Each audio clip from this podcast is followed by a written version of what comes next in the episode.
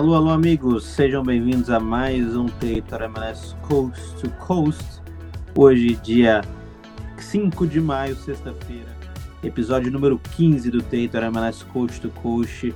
Eu sou Gustavo Lopes, o seu host, e aqui a gente vai falar um pouquinho de tudo que vem acontecendo na CONCACAF Champions League, na Major League Soccer, entre outras coisas, como você já está acostumado, a nossa edição de número 15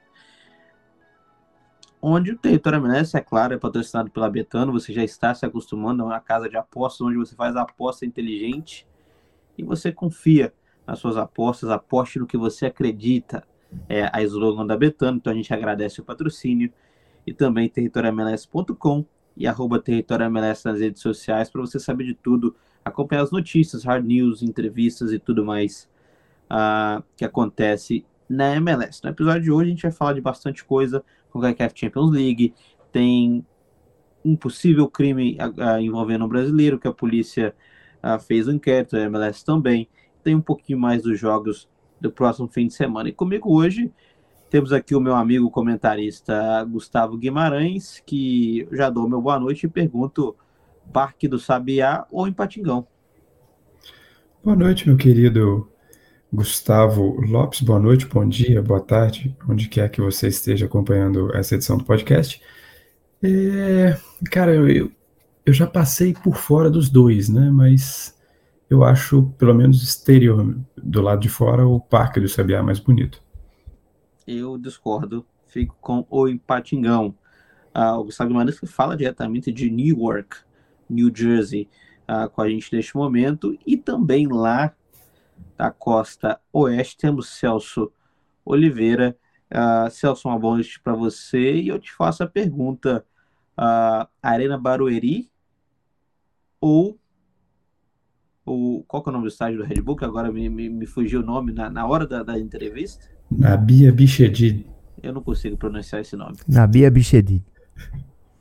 Boa noite para você também. Boa noite para vocês. Eu acho que você está se referindo a dois estádios na cidade de São Paulo, no Grande ABC, e infelizmente vou te dizer que minha história na cidade de São Paulo se, re, se resume a dois estádios: estádio de Morumbi e estádio de Paquembu. O resto e... não conheço, não quero conhecer, tenho raiva de quem conheço. Olha só, uh, um, um statement muito forte né, do meu comentarista. Já tô brincando, galera, tô brincando. De ouvintes tô brincando. nosso território MLS. E por esses dois estádios, a gente consegue perceber para qual time que ele torce? Eu não sei. Eu não sei. Difícil. Amigos, CONCACAF Champions League, Los Angeles FC 3, Philadelphia Union 0, Team of Tillman, Kawado Opoku e Denis Bonga marcaram os três gols do LFC. Tivemos, a gente fez um episódio, né, na segunda-feira, na terça-feira, perdão, onde a gente falou um pouquinho desse jogo e eu cantei a pedra. Já quero dizer aqui que eu cantei a pedra. Eu citei uma possibilidade de Leon Flat começando no lugar do Martinez e eu pedi Patrick Tillman no lugar do Opoku. Então já quero dizer que eu cantei a pedra. E começando com o Gustavo Guimarães, eu quero o seu destaque do jogo e também um pouquinho sobre a escalação, o que, que você achou, esse seu destaque inicial. O Lopes, uh, foi mais ou menos dentro daquilo que eu esperava, né? Uh, apesar de eu ter colocado o o Andrés Pereira como titular no princípio do jogo, a gente já esperava também, já sabia que existia a possibilidade do Leon Fleck, que até o ano passado era o substituto natural do José Martinez, naquela função de primeiro volante. Mas uh, o meu destaque, na verdade, é um destaque negativo, né? que para mim foi o Olivier Embaizo, que recebeu um cartão bobo no final do primeiro tempo. Ele empurrou um adversário, né? Havia sofrido a falta e reagiu, empurrou, acabou sendo amarelado. E na sequência, no, no, nos minutos iniciais do segundo tempo, ele faz uma falta, mata um contra-ataque, recebe o segundo cartão amarelo, é expulso. E ali ele desfocou muito o Philadelphia Union, atrapalhou muito. E, e, e na minha concepção, ele foi uh, um personagem com uma contribuição muito grande no placar elástico de 3 a 0. Ficou bastante difícil para o Union reagir na casa do adversário, já que perdia de 1 a 0. Né? Então, o meu destaque negativo para esse jogo é o Olivier Embaizo.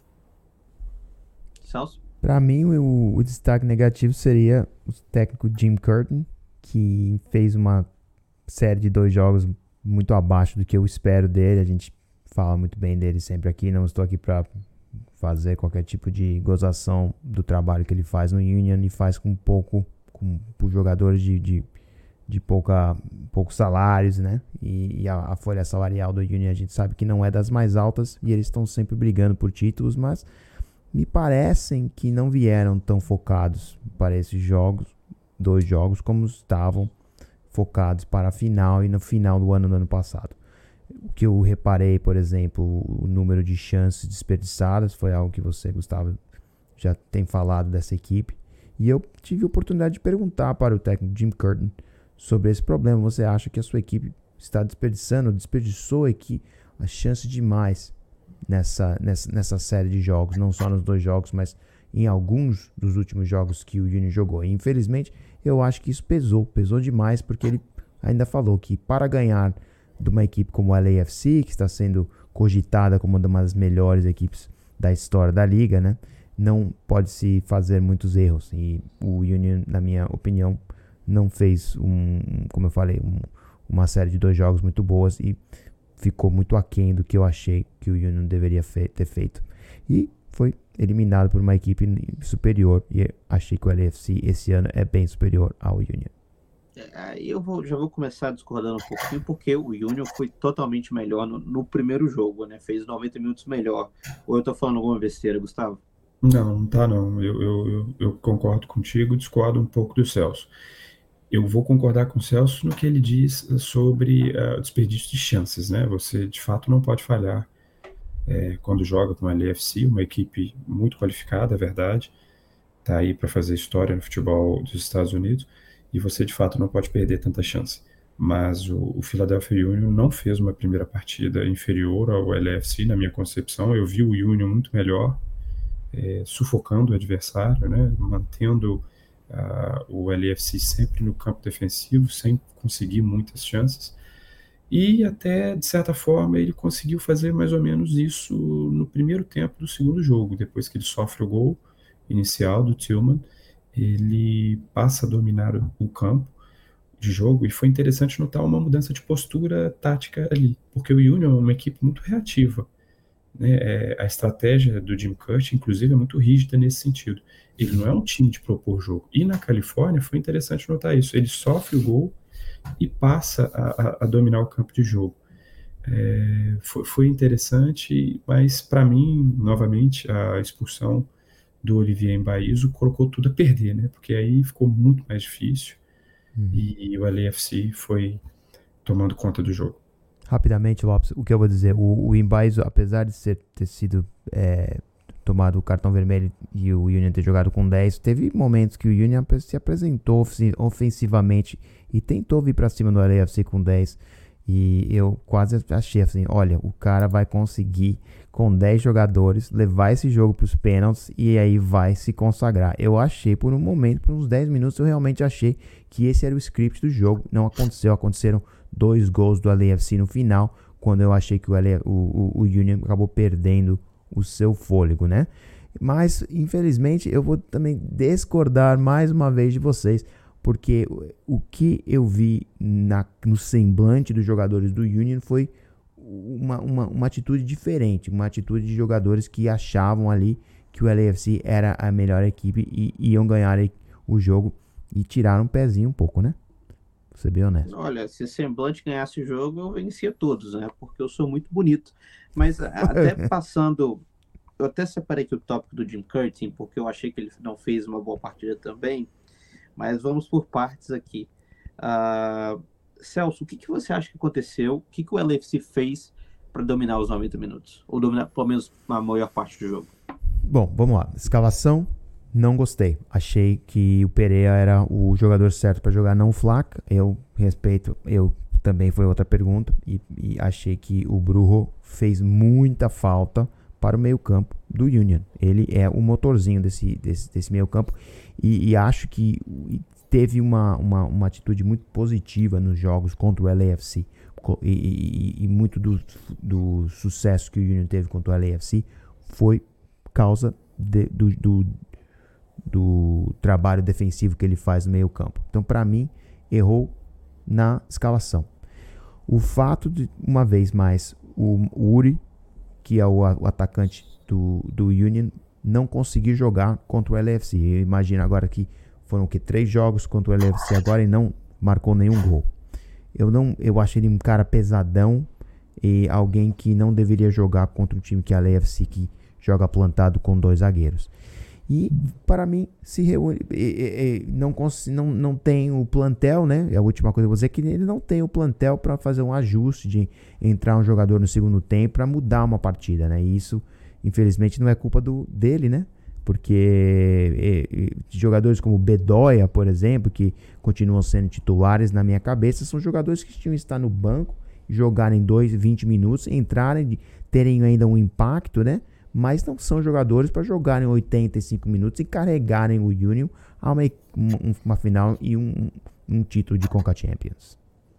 Uh, Guima, a gente, é, eu, quando, eu, quando eu fiz o episódio na segunda-feira, na terça-feira mais o Celso, uh, olhando ao jogo passado, eu pensei, o time do LC não criou tantas chances. Por isso, eu acho que colocando o Patrick Tillman mais pelo lado direito. Ele é um cara que chuta bem de fora da área. Ele fez um gol assim, uh, se eu não me engano, no, no El Clássico. Uhum. Uh, que faz um então, chute de fora não, da não área. jogou o El Clássico, estava, estava machucado. Não, então ele fez um gol de fora da área recentemente. É um cara que chuta uhum. bem. Uhum. E é um cara que, na minha opinião, pode dar um, um suporte maior. Acho que foi um ajuste que o LFC fez. Conversando com você no privado, eu perguntei qual que você acha que seria a escalação do, do Union, e você citou que o Jim Curtis não muda o jeito de jogar o que eu acho algo muito ruim. Eu acho que a formação certa seria botar mais um zagueiro ali para começar o jogo com a linha de 5. O Union fez algum ajuste para começar essa partida, vindo, olhando o que aconteceu no jogo passado e agora indo para o jogo fora de casa? O que, que o Union fez diferente, principalmente no primeiro tempo dessa partida de volta? Nada, não teve nada, nada, nada diferente. Foi a mesma postura. O que aconteceu foi uma reação diferente do LAFC a gente esperava, pelo menos aqui, que o LAFC fosse fazer o que ele faz quando atua dentro de casa, que é dominar os espaços, dominar as ações, partir para o ataque e sufocar o time adversário. Mas não foi isso, então uh, não teve muito um ajuste por parte do Philadelphia Union, né? foi mais uma, uma opção que o LAFC acabou dando a ele. Eu notei também que o Opoco não foi titular no, no segundo jogo, porque uhum. o Opoco não estava prendendo as bolas no campo de ataque aqui no Subaru Park. Tanto que ele foi substituído no intervalo do jogo. E aí eu vi o LFC um pouquinho melhor no Subaru Park no segundo tempo. Então, eu vou concordar contigo, Tillman, em relação a, aos chutes de fora da área, realmente uma qualidade dele, que já está provado mesmo. E, e, eu acho que isso atrapalhou um pouquinho, porque o Jim Curtin também esperava que o Cherondolo fosse colocar, repetir o time do primeiro jogo e não aconteceu. É, eu, eu concordo contigo no que tange a questão da, da, da, maneira única de jogar do Philadelphia Union. Né? É um time que tem aquele 4-4-2 diamante, bem fixo, bem rígido e não sabe variar. Né? Quando você precisa de algum outro determinado estilo de jogo, além do contra-ataque com as bolas longas, não é o forte do Union. O Union é um time de muito chutão, né? Não é e, e marcação alta. Não é um futebol muito vistoso, inclusive, mas uh, não teve um ajuste especial.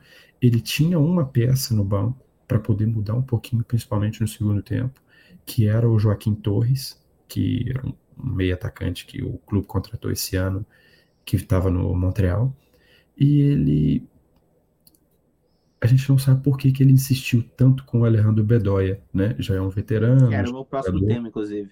Muito uh, conhecido, né? E, e o Curtin simplesmente não fez essa alteração.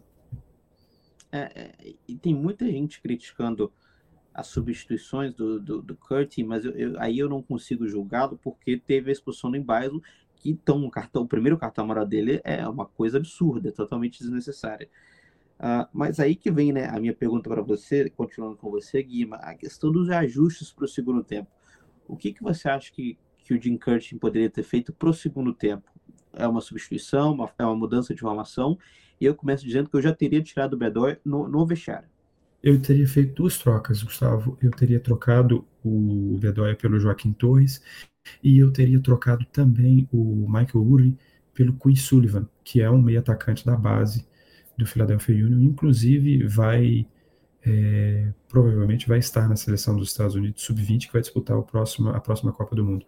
Seriam as duas substituições. Eu adiantaria o Carranza para ser o homem fixo na área e tentaria municiar o Carranza com essas três opções: o Sullivan pela esquerda, o Gazak pelo meio e o Joaquim Torres pela direita, para tentar mudar um pouquinho a, a, situação do jogo no segundo tempo. Então é. agora vai, vai, vai para vocês dois. Uh, eu quero numeragem, números. Uh, quanta culpa tem o Embaiso? 100%. Da eliminação. 100? A culpa da eliminação. Para mim tem 100%. Celso? Não, para mim o jogo ia ter sido o mesmo, o mesmo outcome, né? A mesma coisa, ele só catalisou o resultado. Então, para mim, 60, 60% do, do, da culpa vai para ele. Você acha que se ele continuasse em campo seria 3 a 0 Celso? Não, eu acho que deveria ser, ter sido mais um, provavelmente um 2 a 1 com o LAFC conseguindo o segundo gol no final e, e conseguindo a vitória por ter um plantel melhor. Vocês falaram aqui das opções e a melhor opção um cara chamado Sullivan.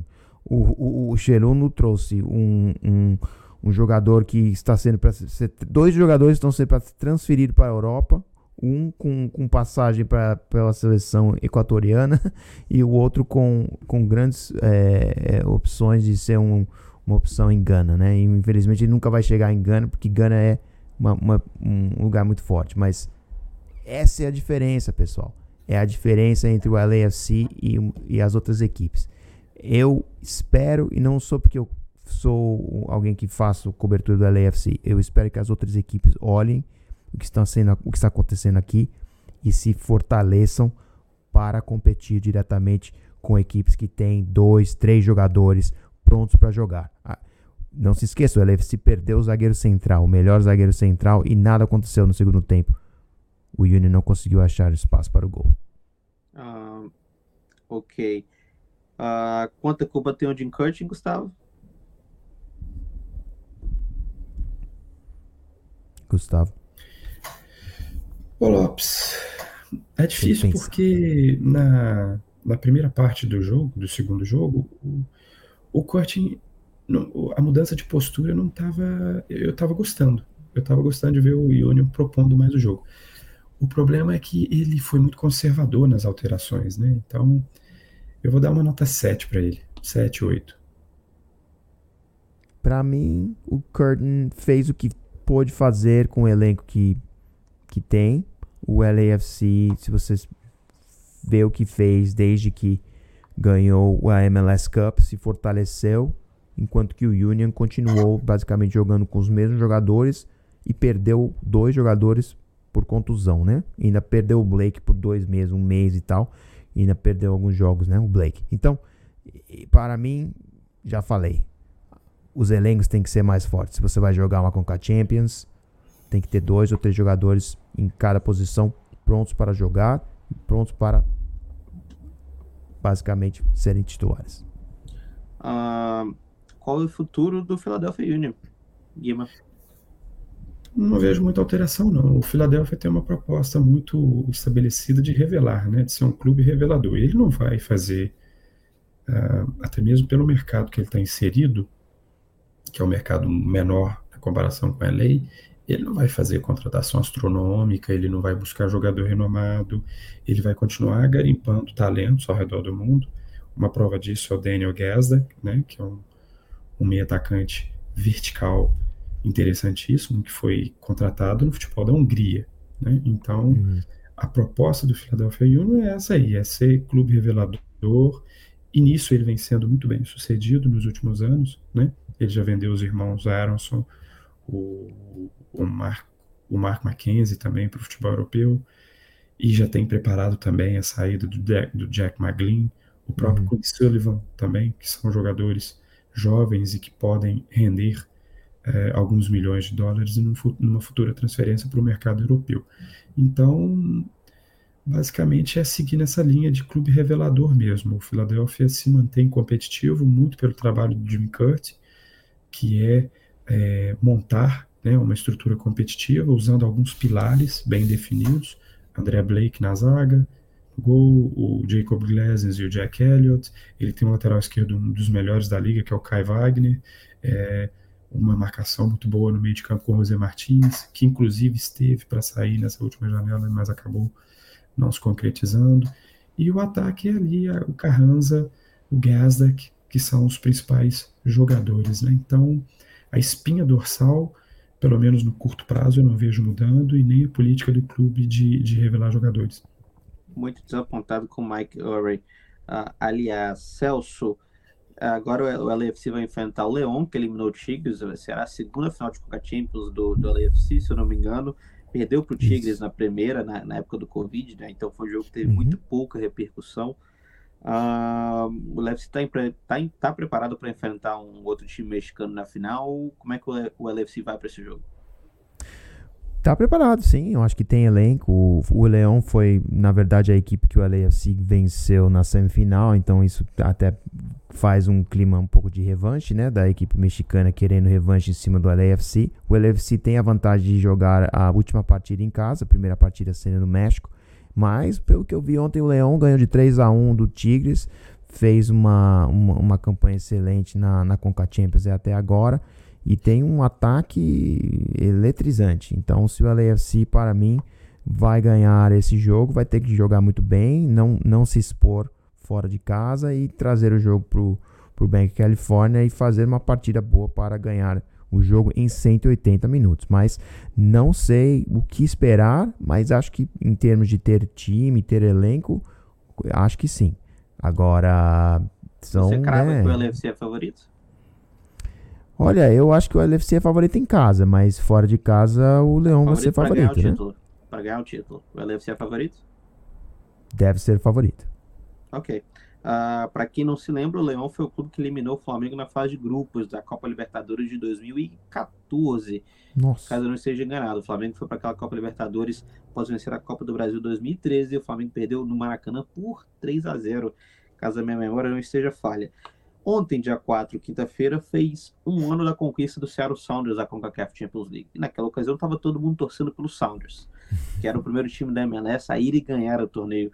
Guima, agora eu te pergunto, os americanos, nós que acompanhamos a liga, torceremos para o LFC? Ou como é que você acha? Já que está se criando um pouquinho de rusga, principalmente pela soberba de, de alguns torcedores do LFC nas redes sociais e etc. Já sim, Gustavo, não vai ser aquele apoio maciço como foi com o Seattle Sounders, não. Pelo menos na minha concepção não vai ser não, porque já existe um revanchismo, né? A gente vê, é... não é nem um revanchismo, é um, uma, uma rivalidade que vai surgindo na liga muito por conta da, do que o LAFC faz, né? O, e isso ele não está errado, é o projeto dele, ele é fiel ao projeto que ele faz, então ele está coberto de razão nesse sentido de trazer muitas estrelas, aquele glamour de Hollywood. Nem todo time é assim, nem todo clube no país é assim. Então, é, existia uma simpatia naquela disputa do Seattle Sounders com Pumas por se tratar da primeira chance na era moderna, e agora não é, né? Você tem um LFC estrelado, que pelo menos na minha concepção não é favorito, porque o Leão joga com, com times grandes em maior quantidade no México na comparação com o futebol nos Estados Unidos. Então, é, por conta do que o LAFC faz, o que ele supostamente gasta, aquela teoria de que o Bale recebia dinheiro na Europa, uh, não, não vai ser 100% igual foi na, no ano passado. Isso. Uh, eu torcerei para o LFC. Acho o LFC favorito em questão de técnica, em questão de qualidade, porém eu acho que o Leão chega um pouquinho mais cascudo para essa final pela, pelos testes. Eu não acho que o, acho que o LFC enfrentou um teste no ano até agora, que foi o primeiro jogo contra o Philadelphia Union. Então, uh, porém, uma final tudo pode acontecer. Então, com isso, acho que a gente. Algum o, outro comentário sobre esse jogo? Isso. O LAFC chega na final sem ter passado por um clube mexicano, né? Porque são as grandes os grandes testes de fogo na Conca Champions, né? Então, é nesse sentido que eu falo que eu vejo o Leão, pelo menos, como um favorito, porque ele joga é, duas vezes por ano, talvez até mais, contra o Chivas, contra o América, contra o Monte Rey, contra o Tigres, e que são equipes de um nível uh, talvez mais elevado do que na comparação com o Sporting Kansas City, com o, com o New York Red Bulls, né? algumas equipes da, da MLS. E, e se você parar para pensar, tem algumas figuras no, no, no Leão que são conhecidas de quem acompanha futebol é, sul-americano. Você tem o Walter Tecílio, que é um lateral esquerdo da Colômbia, você tem o Lucas Romero, que já passou no futebol brasileiro pelo Cruzeiro e já foi volante bom da seleção da Argentina, muito bom jogador, inclusive. Então, é, o Leão tem algumas peças, o ataque é muito rápido, algumas peças interessantes que, para mim, colocam ele em condições superiores ao LFC, que justamente igual você falou, o LFC foi testado uma única vez esse ano na primeira partida contra o Philadelphia Union no Subaru Park. Então, eu, particularmente, vou torcer também para o LFC, mas uh, é difícil. Eu acho que ele vai ter que estar tá bem inspirado nas duas partidas. Uh, Lucas Romero ou Jair? Jair. Lucas Romero ou José, uh, José Martins, o Bruxo? Lucas Romero. Tinham dois, tinha um confronto mineiro ali, né? Rafael Carioca pelo Tigres e Lucas Romero pelo Cruzeiro. Então, para terminar, Lucas Romero ou Willy Sanches? Cara, eu gosto do futebol do Sanches. Eu gosto bastante. É um volante moderno que joga, né? Eu, eu gosto. Eu acho que eu vou ficar Nesse com o Sanches aí. Eu também fico com o Sanches. Celso, ia falar alguma coisa? Não, não. Eu, eu tô. Acho que vai ser uma final muito eletrizante e o melhor time vai ganhar. O, o time mais bem preparado o time e que fizer muito mais bem balanceado. Exatamente. Existe. Que não entendeu nada, o Celso Existe. não sabe quem é Lucas Romero. Não, o Lucas Romero é o meio-campista um... do Leão, que, que, que, que joga. Não, não, não conheço a história dele, mas reconheço o nome dele do, do, do jogo de ontem. Existe um boato, corre-se a boca pequena, que o território MLS vai ter representante na primeira partida no México. Quem viver Seria verá. a primeira de todas, né? Seria o terceiro país que o território MLS vai. Uh, Celso, você sabe quem é uh, Márcio Araújo? Márcio Araújo, nome não. Muito Araújo na minha vida, cara. você me pegou de, me pegou de então, as calças curtas, como diz. Para o próximo podcast. Amigo, momento betano, betano.com, uh, onde você pode fazer aquela sua apostinha, fazer aquela sua fezinha, aquela brincadeira, apenas se você for acima de 18 anos, é claro. Hashtag aposte do que você acredita. Eu gosto muito dessa hashtag onde eu vou aqui te dar algumas diquinhas para o fim de semana da Major League Soccer. A primeira que eu separei aqui foi San Jose Earthquakes contra Los Angeles FC, onde a vitória do LAFC está pagando 2,40. O LAFC é o favorito uh, ah, para essa partida, não perdeu ainda esse ano. Então, 2,40 para o LAFC. Eu acho que é, uma, é um negocinho legal, dá para botar uma moeda. Uh... Favorito fora de casa, né? Favorito é, fora é de casa, raro, porém o, o LFC é o melhor time da liga. O San Jose Quicks vem fazendo um bom trabalho esse ano com o Lute Gonzalez, mas eu não acho que será páreo para o LFC. Então, em vitória a 2,40. Também, uh, Clube de Foot Montreal vai receber o Orlando City lá no seu estádio, no State Saputo. E a vitória do Orlando City está pagando 3,15. O Orlando City não está na sua melhor temporada, porém o Montreal está numa temporada pior ainda. Então, uma vitória do Orlando City a 3 e 15. Eu acho que nessa eu também vou deixar uma moedinha só para poder brincar. E também, olhando aqui, eu tinha anotado o FC Dallas enfrentando o San Luis City. Um jogo que o San Luis City é um time que a gente não pode esperar muito. É um time de expansão. Só que de vez em quando eles vão lá e fazem cinco gols. Ou eles vão lá e não jogam nada. Então, FC Dallas paga 1,83, é o favorito para a partida porque está jogando em casa, enquanto o San Luis City está uh, pagando 4,20. Olha, 4,20 no San Luis City eu não acho que seja uma má aposta, porém é um pouquinho mais arriscado, até porque nesse fim de semana vai acontecer o, a, o Hall of Fame né, do soccer americano, que é lá no estádio do FC Dallas, né, no Toyota Stadium. Então tá aí as três dicas: LAFC, Orlando City e também St. Louis City. Alguém aqui discorda?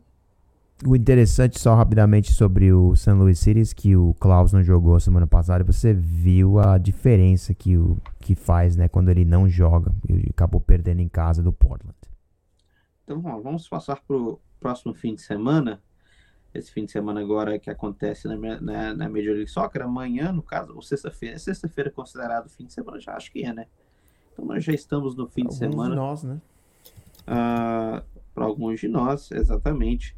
Uh, eu deixei aqui na minha pauta New York Red Bulls e Philadelphia Union só para o Guilherme falar um pouquinho desse jogo, por causa do Bubblehead uh, e porque são os dois times que você cobre, então achei que talvez deixaria você falar um pouquinho desse jogo.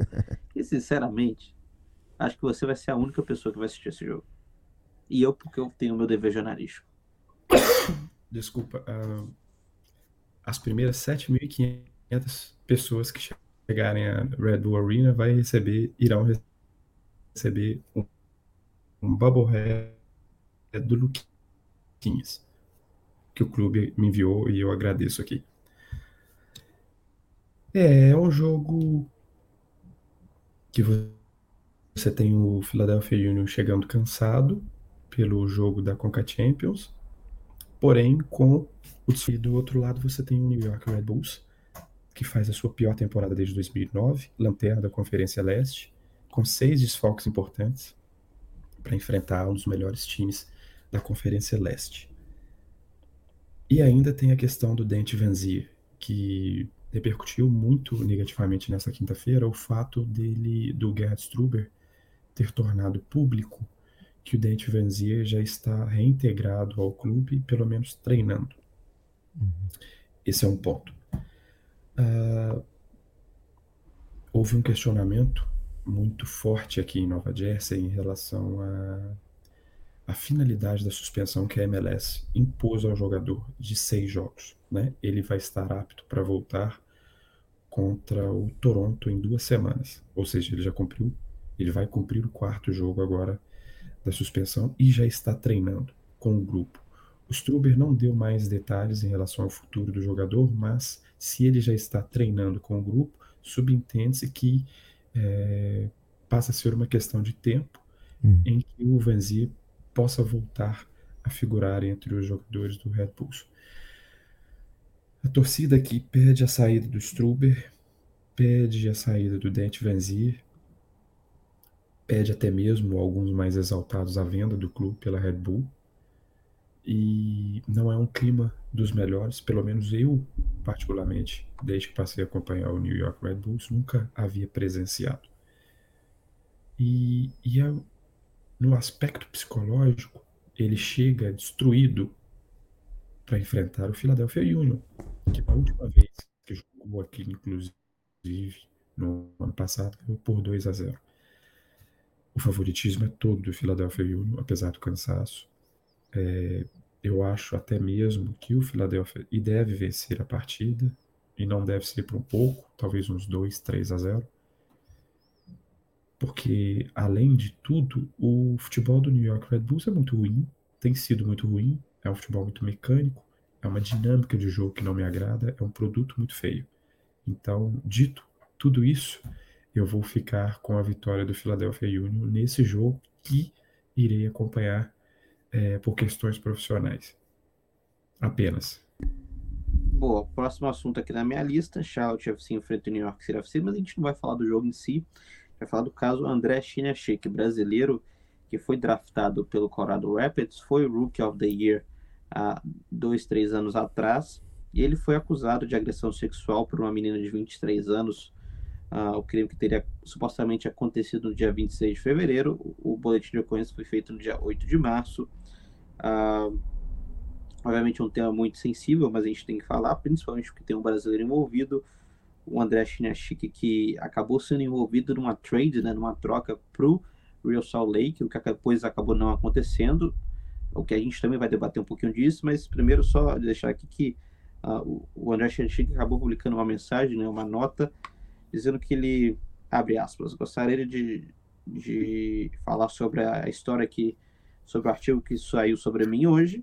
Eu cooperei totalmente com a polícia de Charlotte e com a MLS em investigações separadas que foram sobre o incidente e ninguém prestou charges, né? Ninguém, uh, como é que seria a melhor tradução, né? Prestou charges contra ele uh, até o momento e também ele foi liberado para a MLS para jogar e que ele não comentará mais uh, sobre o assunto, fecha aspas.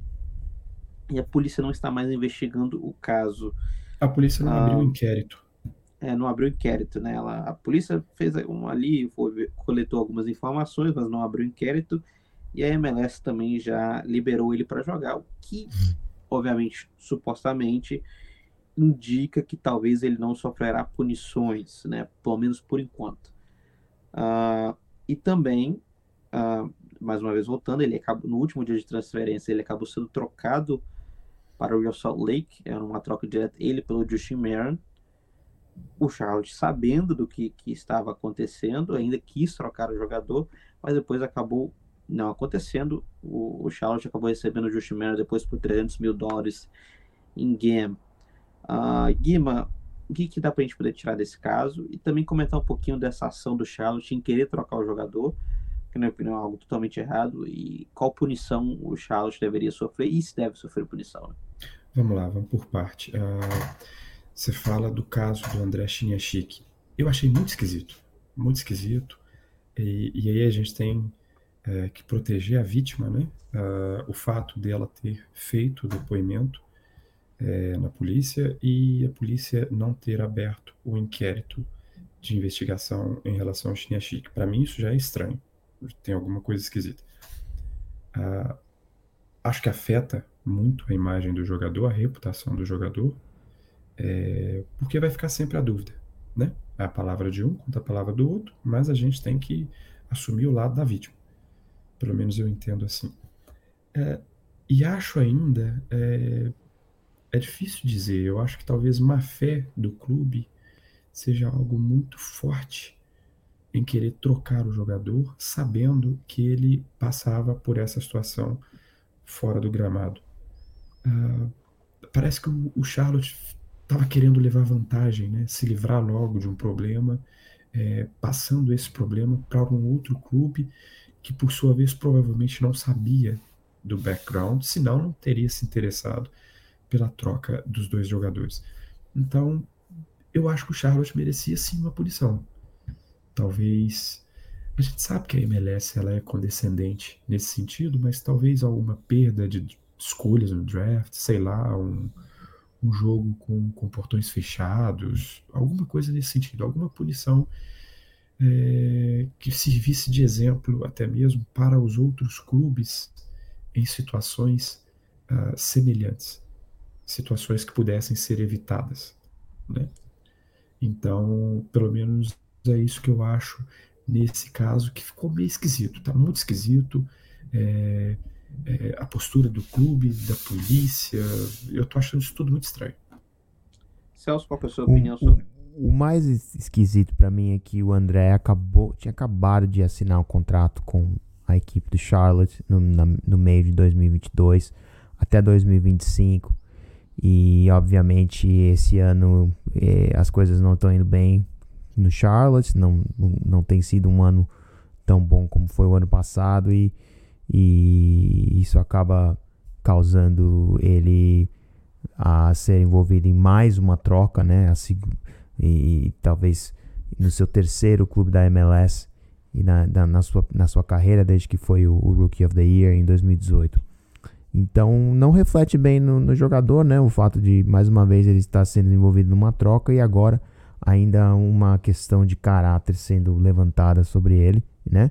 Não vamos julgá-lo porque não é o nosso nosso papel no, nesse nesse momento, mas com relação ao clube, concordo. Acho que se realmente houve malícia, né, como se diz, para se desfazer de um jogador que talvez tivesse um problema como esse, um problema legal, tem que ser investigado e, e, e punido da maneira certa, né? E o fato de que o, o time de Utah seria o, o, receptor da troca. E ainda conseguiu ainda fazer o Justin Meran ir para aquela equipe. Para mim, é o mais interessante de tudo. História esquisitíssima mesmo com uma equipe que está passando por um momento muito difícil.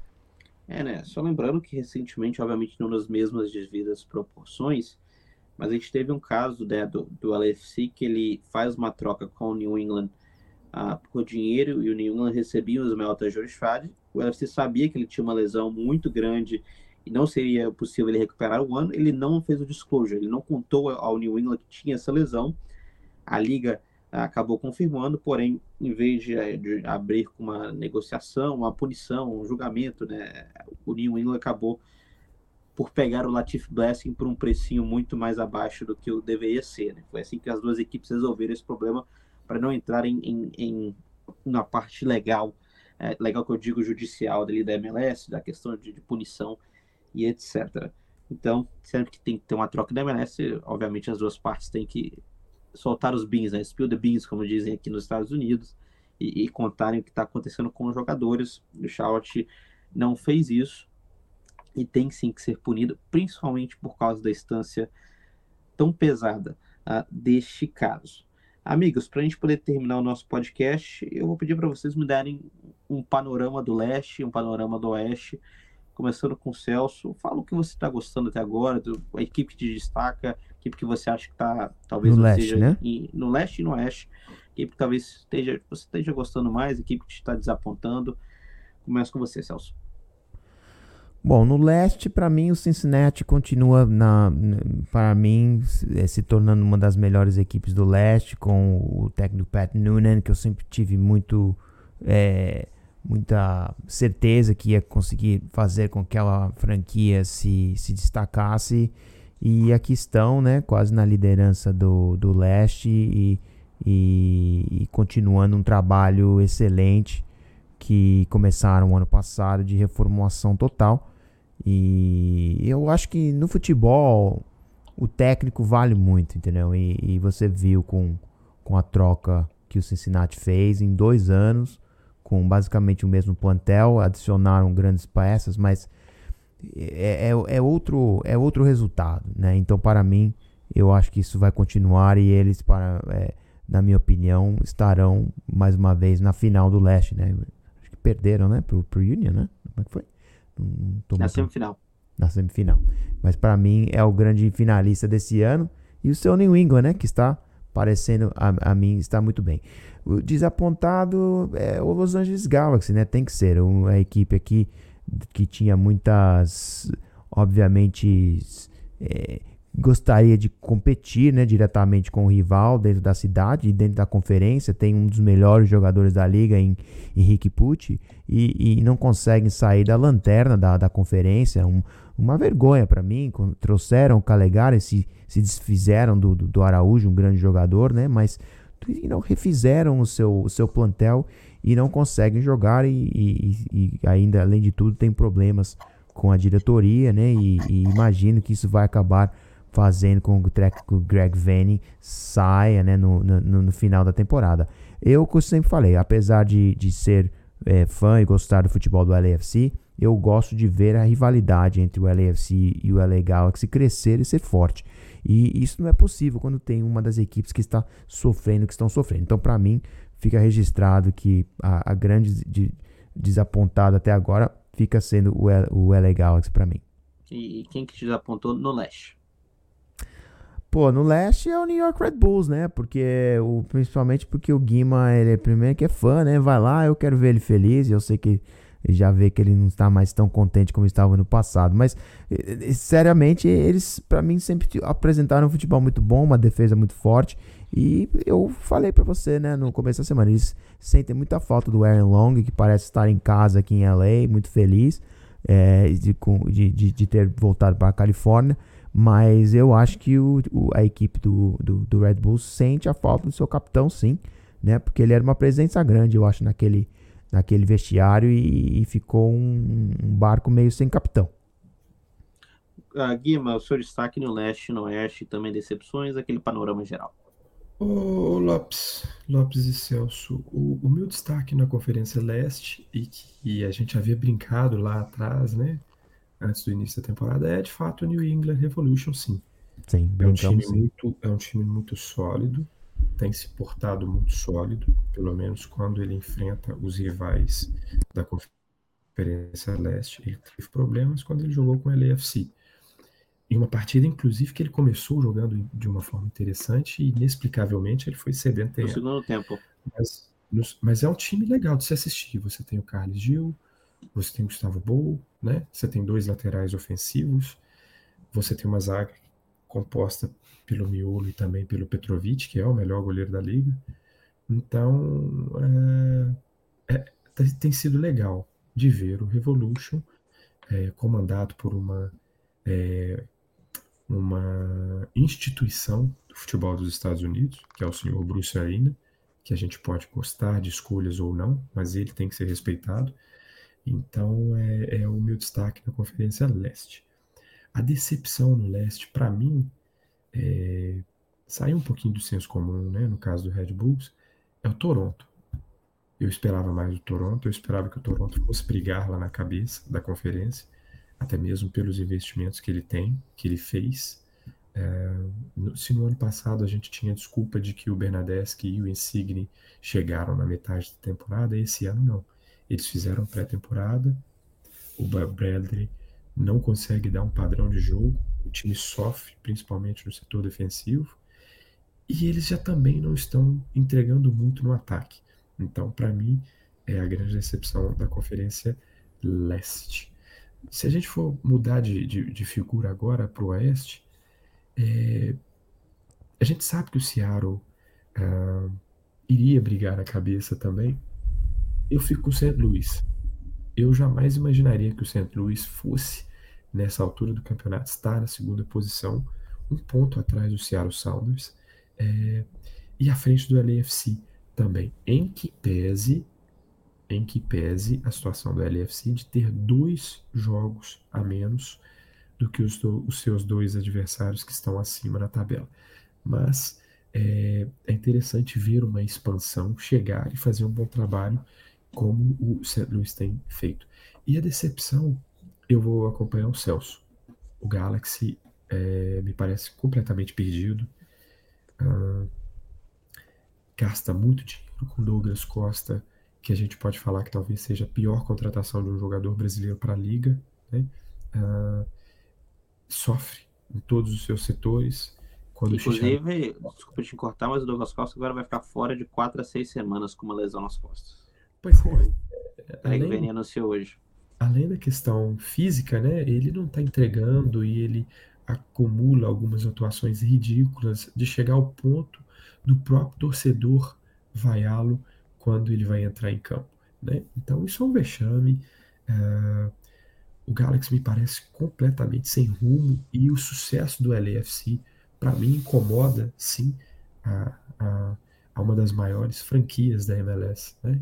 Historicamente, sempre foi o grande da MLS. Então, não deixa de ser uma decepção tremenda a campanha do LA Galaxy nessa temporada.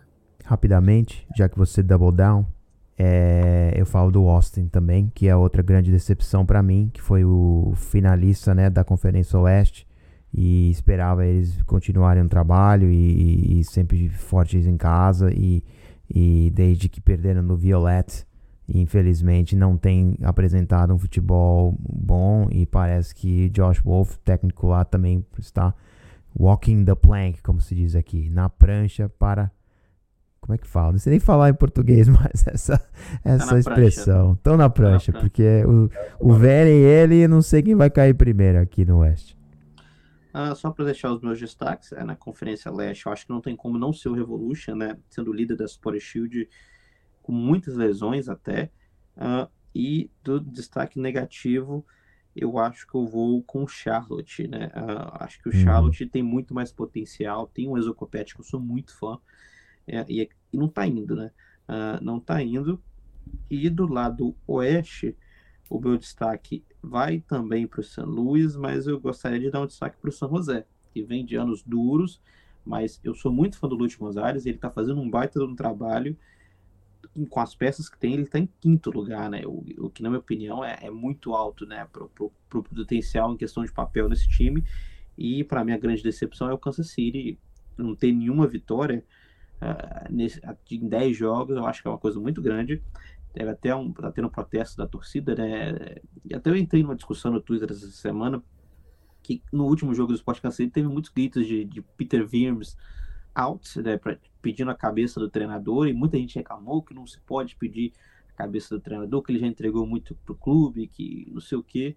Eu sou totalmente contra, eu acho que se ele não tá performando, você tem 10 jogos, você não venceu um, você marcou só 3 gols em 10 jogos, eu acho que tem algum problema, e ele tem que sair, eu acho que talvez seja o meu destaque negativo. Acho que é isso, né? Acho que a gente cobriu bem. Isso, ah, rapidamente, um Lopes antes Oi. de você move on, só queria falar do San Jose Earthquakes, porque o San Jose Earthquakes ele, ele perdeu né, o Natan, o brasileiro, né, e trouxe o Rodrigues, né, um, o zagueirão lá do Grêmio, que tem feito uma campanha excelente com o San José. Vamos ver ele jogar contra o LAFC esse fim de semana.